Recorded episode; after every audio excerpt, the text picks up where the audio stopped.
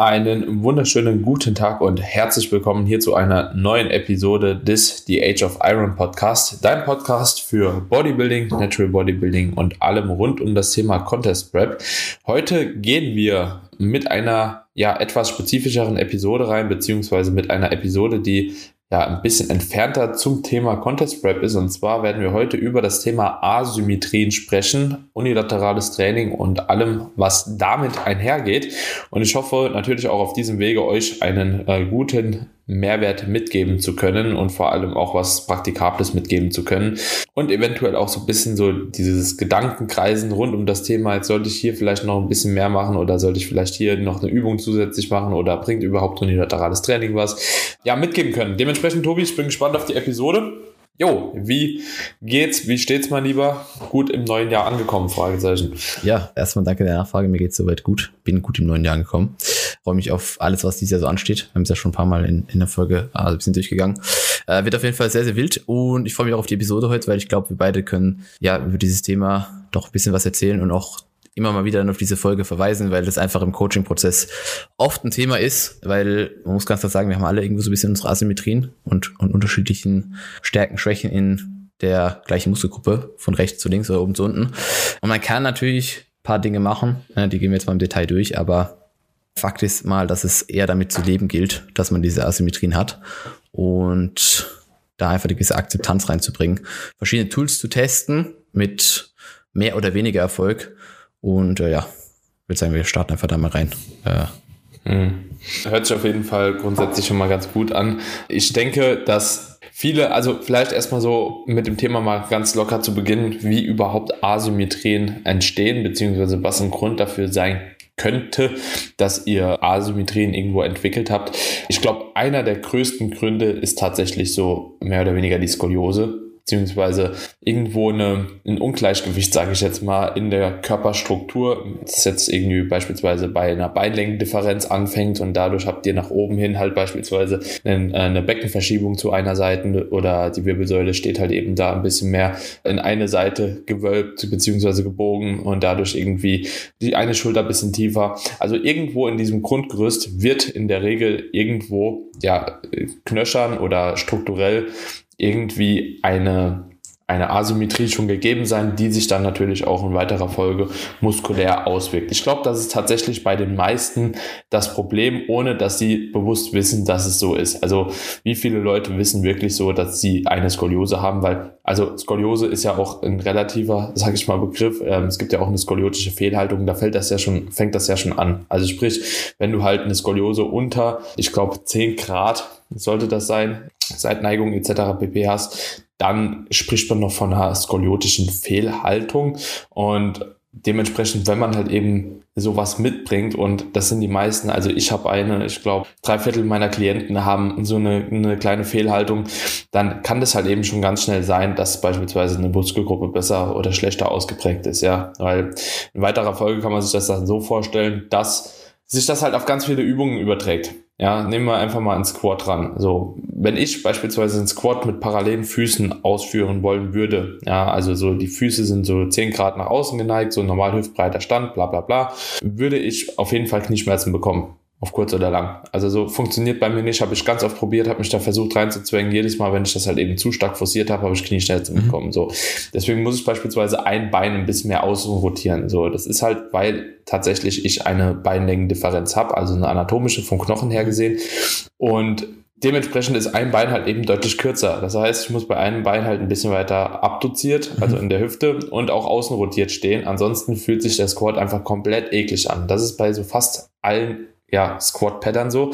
Das wirkt sich auf ein ADL aus und das wirkt sich natürlich dann in gewisser Maßen auch wieder durch diese, ja, das kann man sich ja wie so eine kleine Kettenreaktion nach mhm. oben vorstellen, wirkt sich dann auch auf ein Bankdrücken aus, auf, ein, auf eine Brustpresse, auf was auch immer, weil eine Schulter steht einfach einen Ticken weiter vorne beziehungsweise tiefer als mhm. die andere und dann sieht das halt eben auch immer schon asymmetrisch aus und das wird sich auch auf die muskuläre Situation oder die optische Situation auswirken. So, hast du hast du sowas bei dir selbst auch schon mal beobachtet? In dem Ausmaß nicht tatsächlich. Also ich habe aber auch noch nie, ja, ich habe aber auch noch nie jetzt eine, meine meine Beinlängen irgendwie messen lassen, ob da eine, eine gewisse Differenz herrscht.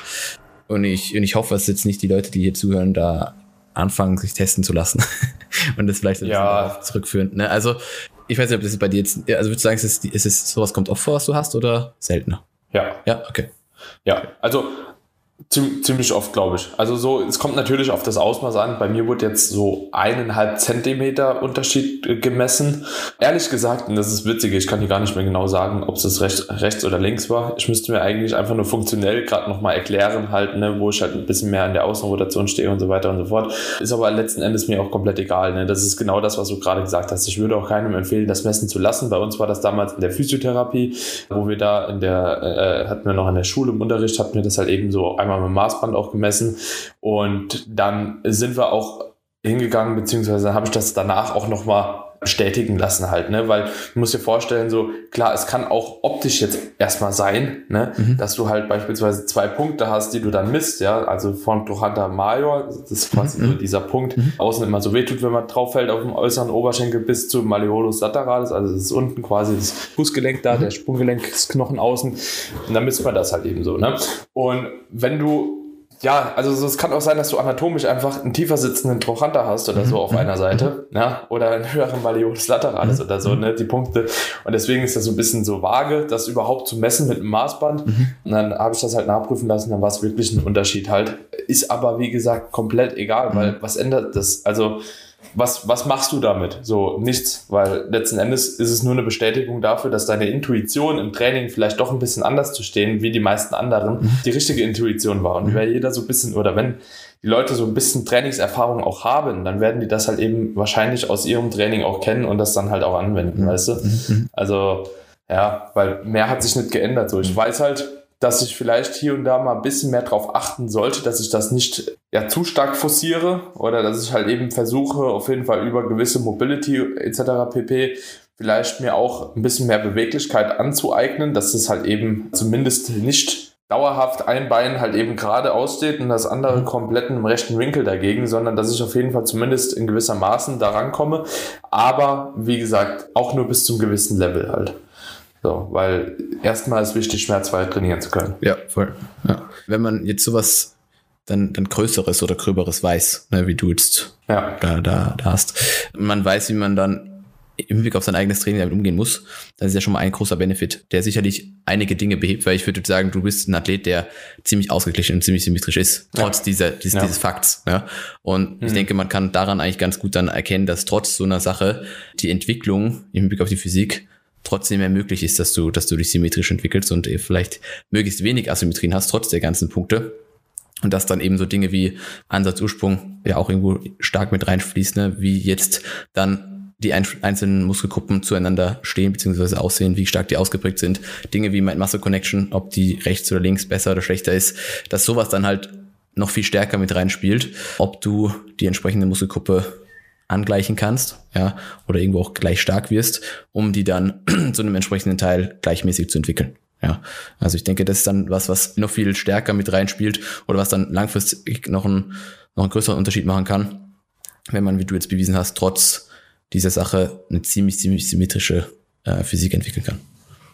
Hm. Die Frage ist halt auch immer, was sieht man auf der Bühne? Also was sieht ein Judge in der kurzen Zeit auf der Bühne wirklich mhm. und was denkt man nur, was der sieht? Also wenn ich mir jetzt beispielsweise mit meinen, ja sage ich mal, Differenzen so zwischen rechts, links, oben, unten, wenn ich mir das Ganze jetzt mal so anschaue, okay, ich habe so, ich bin lean, ich schaue mir die Formfotos an, habe Zeit, die Formfotos zu analysieren. Mhm. Ja, dann sehe ich, ja gut, mein linkes Bein ist deutlich dünner als mein rechtes Bein, das ist anders strukturell geformt als mein rechtes Bein. Ja, genauso auch der linke Gluteus ist irgendwie halt eben deutlich weniger muskulös als der rechte. Ja, der, der, der linke Bizep ist weniger prall als der rechte, ist dafür irgendwie geteilter. Der rechte Trizep ist mehr prall als der linke, dafür ist der linke geteilter. Die Br äh, rechte Brust ist besser als die linke, mhm. der linke Latt Latt kommt nicht richtig raus, weil die Schulterblatt nicht äh, rauskrieg, so mein äh, Lattansatz ist verschoben und so weiter und so mhm. fort. Das, das sehe ich alles, wenn ich meine mhm. Formbilder mhm. anschaue. Mhm. So, aber wenn du jetzt mit zehn Leuten beispielsweise gleichzeitig auf der Bühne bist, ja, So, wie soll ein Judge das in so kurzer Zeit sehen plus noch werten? So, der gibt einen mhm. Blick auf dir, der sieht auf dich, der sieht, der ist knallhart, der ist ungefähr einigermaßen gleich ausgewogen, so, mhm. hat schöne mhm. Muskelbäuche, tak, tak, tak, tak, tak, okay, mhm. wird gut platziert. Korrekt. So, du korrekt. selbst siehst immer viel tiefer und viel differenzierter, was eventuell bei dir unsymmetrisch ist. Aber es spielt eine geringe Rolle nur. Also es spielt wirklich eine geringe Rolle. Das Ausmaß dieser Differenz muss schon sehr, sehr groß sein, dass das jemand auf der Bühne wirklich erkennt. So, und dann hast du ja immer noch auch die Möglichkeit, über Posing gewisse Stellen, Schwachstellen halt eben zu kaschieren. Beispielsweise, wenn ein Bein ein bisschen schlechter ist, dann stell das andere halt immer nach vorne, wenn du kannst. Mhm. Ne? Mhm. Wenn beispielsweise der Latt nicht richtig ausgeht, dann versuch mit irgendwelchen Übergängen vorher schon zu irgendwo zu zeigen, okay, Muskulatur ist da, so und ja, verbring halt wenig Zeit dann letzten Endes in der Pose selbst, sondern versuch damit was anderem zu glänzen oder lenk halt eben die Aufmerksamkeit von dem Latt mhm. zu deinen Beinen oder so. Ne? Also spielen ein bisschen rum und so kann man auf der Bühne auf jeden Fall trotzdem mit ein paar kleinen Anpassungen. Man muss natürlich wissen, was man macht. Man muss trotzdem in die Pose gehen, das ist ganz klar. Aber da schon ein bisschen sich ja eventuell besser darstellen, als man in Realität vielleicht sich selbst sieht. Ja, das ist eins der Feedbacks, die ich auf jeden Fall auch sehr, sehr häufig gebe, dass es der Person eigentlich selbst deutlich stärker auffällt, als es dann in die Realität im Moment auf der Bühne äh, zum Tragen kommt. Ja, also man selbst ja. sieht sich ja wirklich immer, weiß genau, wo eben Stärken, Schwächen liegen, weiß, was vielleicht dahingehend stärker, schwächer ausgeprägt ist, so wie du das jetzt gerade an deinem eigenen Beispiel durchgegangen bist. Aber wie gesagt, wie, wie wichtig es dann auf der Bühne ist oder wie stark es da auffällt, da muss der Unterschied schon sehr, sehr krass sein, dass, dass das Ganze wirklich zu einem Nachteil wird. Äh, und Posing ist jetzt auch der nächste Punkt, den du gesagt hast. Darüber lässt sich ja schon bedingt was machen, ne? um, um dann wirklich so die beste Seite oder die beste, beste Physik in der entsprechenden Pose äh, zu präsentieren. Ja, deswegen, es ist für einen selbst oft, oft schwieriger, als es dann auf der Bühne, Bühne zum Tragen kommt. Ich denke, das ist eine ganz, gutes, ja. ganz gute Zusammenfassung. De definitiv. Aber nichtsdestotrotz haben wir jetzt gerade auch schon gesagt, okay, es sind in gewissermaßen Asymmetrien auf jeden Fall auch da. Ne? Und es sind in gewissermaßen halt eben dahingehend auch ein paar Problemchen, die damit einhergehen. Und jetzt müssen wir natürlich auch mal drüber sprechen, es gibt, glaube ich, auch viel Humbug so im Netz, wie man halt eben mit Asymmetrien umgeht, beziehungsweise was man da tun sollte. Hast du eine spezielle Herangehensweise oder beziehungsweise gibst du deinen Klienten immer irgendwas mit auf dem Weg, wenn sie eine stärkere Asymmetrie haben? Sagen wir jetzt mal rechts zu links, nicht oben nach unten, also nicht, dass die mhm. Beine schwächer sind als der Oberkörper, sondern wirklich so, beispielsweise der rechte Bizep ist kleiner als der linke Bizep, ja? Mhm. oder der rechte Quad ist kleiner als der linke Quad. Machst du da etwas Spezielles mit deinen Leuten, wo du sagst, okay, das äh, wird ihnen auf jeden Fall helfen oder Ehrlich. Also, was ich gerade vorhin gesagt habe, im Blick auf Ansatzursprung, ne, wenn man jetzt gerade beim rechten und linken Bizeps sieht, dass der halt einfach ganz anders ansetzt und die Wahrscheinlichkeit, dass, die, dass der Bizeps nie so ausschaut wie der andere, äh, nicht gegeben ist, dann, dann ist natürlich schwierig, jetzt da zu sagen, okay, äh, wir machen jetzt viel unilaterales Training und wir machen jetzt da vielleicht noch ein Set mehr und du machst immer, fängst immer mit der Seite an, weil am Ende wird dieser eine Arm halt nie so ausschauen wie der andere. Ja, das ist schon mal das eine. Also an der Genetik kannst du halt einfach nur bedingt was machen. Was man, denke ich, sicherlich machen kann, das haben wir am Anfang schon besprochen und ich habe es eben auch gesagt, unilaterales Training in die oder für die entsprechende Muskelgruppe, die ja vielleicht stärker auf einer Seite unterentwickelt ist, zu implementieren, macht, denke ich, schon sehr, sehr viel Sinn. Mein generell unilaterales Training ist eine Sache, die ich, die ich gerade für, für Arme und auch Beine irgendwo präferiere, um da, um da gut nach vorne zu kommen. Aber wie gesagt, das ist eine Sache, die man, die man sehr, sehr gut machen kann. Logischerweise mit dieser schwächeren Seite immer anfängt, weil die meistens ja auch bisschen, bisschen schwächer ist in der, in der entsprechenden Übung. Was ich selten mache, ist, dass ich wirklich für eine Seite viel mehr Volumen fahre, ja, oder, oder äh, hier wirklich Ungleich, Ungleichmäßigkeiten habe im Hinblick auf Rep-Ranges oder sonstigen Stuff. Also ich halte das eigentlich ziemlich, ziemlich gleichmäßig. Schau, dass die, die Person halt in der Muskelgruppe, in der Übung eine bessere Mind-Muscle-Connection aufbaut und, und stärker wird über die Zeit. Dann wird sicherlich die Muskelgebrauch besser. Aber wie gesagt, meistens ist, ist es sehr schwierig, diese stärkeren Unterschiede dann äh, auszugleichen und was halt auch immer mit reinspielt, ist einfach Zeit. Ja, also du wirst sicherlich nicht eine Asymmetrie innerhalb von einer Offseason ausgleichen. Das wird es wahrscheinlich nicht geben. Ja. Ja, nee, wahrscheinlich nicht. Ich mach's tatsächlich genauso wie du. Also muss ich sagen, so dass ich da auch keine große, ja, große Abänderung gewissermaßen äh, vornehme vom Trainingsplan, dass ich jetzt sage, okay, gehe hier mal noch ein bisschen härter rein oder mach da vielleicht noch ein, zwei, drei, vier, fünf Sätze mehr für die Muskelgruppe, sondern ich sage einfach, fange mit der schwachen Seite an. Und was ich auch gemerkt habe, was dahingehend vielleicht auch so ein bisschen die bessere Alternative ist, statt zu sagen, okay, ich mache noch einen Satz mehr oder gehe noch übers Muskelversagen hinaus. Ich lasse quasi die schwache Seite die Wiederholungen angeben und die mache ich mit der starken Seite genauso. Mhm. Ne? Mhm. Also sprich, wenn ich links nur neun schaffe, dann mache ich rechts auch nur neun. Mhm. Ja, also meistens ist es ja nicht so, dass du halt fünf Wiederholungen mit einer Seite mehr schaffst, aber so vielleicht ein, zwei Wiederholungen, das kann schon sein.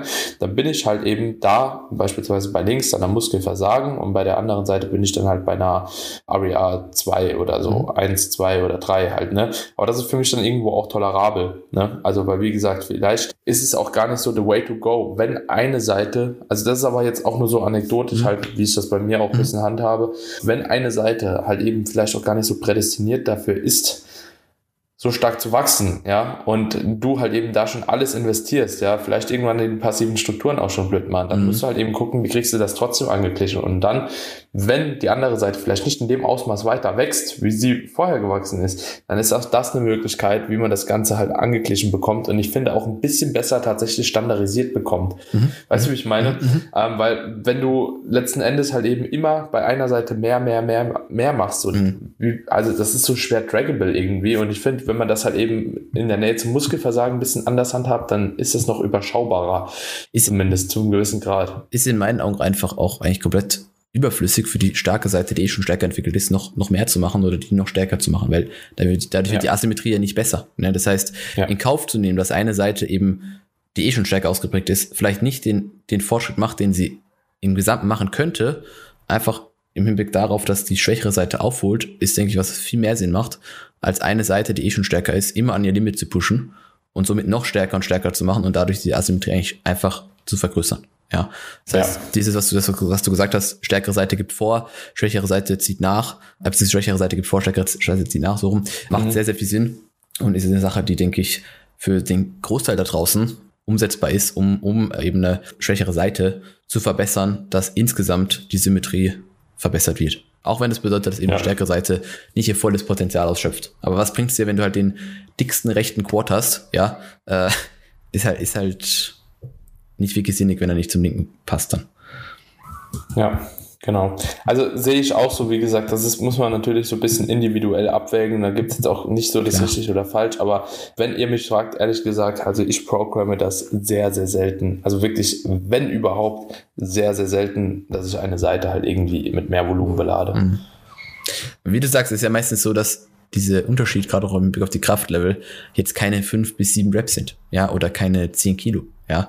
Es ist ja dann wirklich was, was marginal ist und dementsprechend sind halt auch einfach nur kleine Zuwächse oder kleine Unterschiede, die dann da über einen langen Zeitraum erzielt werden können, zu erwarten, weil eben da keine immensen Sprünge passieren. Ja, ähm, wie gesagt, mit so einer leichten, leichten Asymmetrie, früher oder später wird man also immer irgendwo, glaube ich, zu kämpfen haben.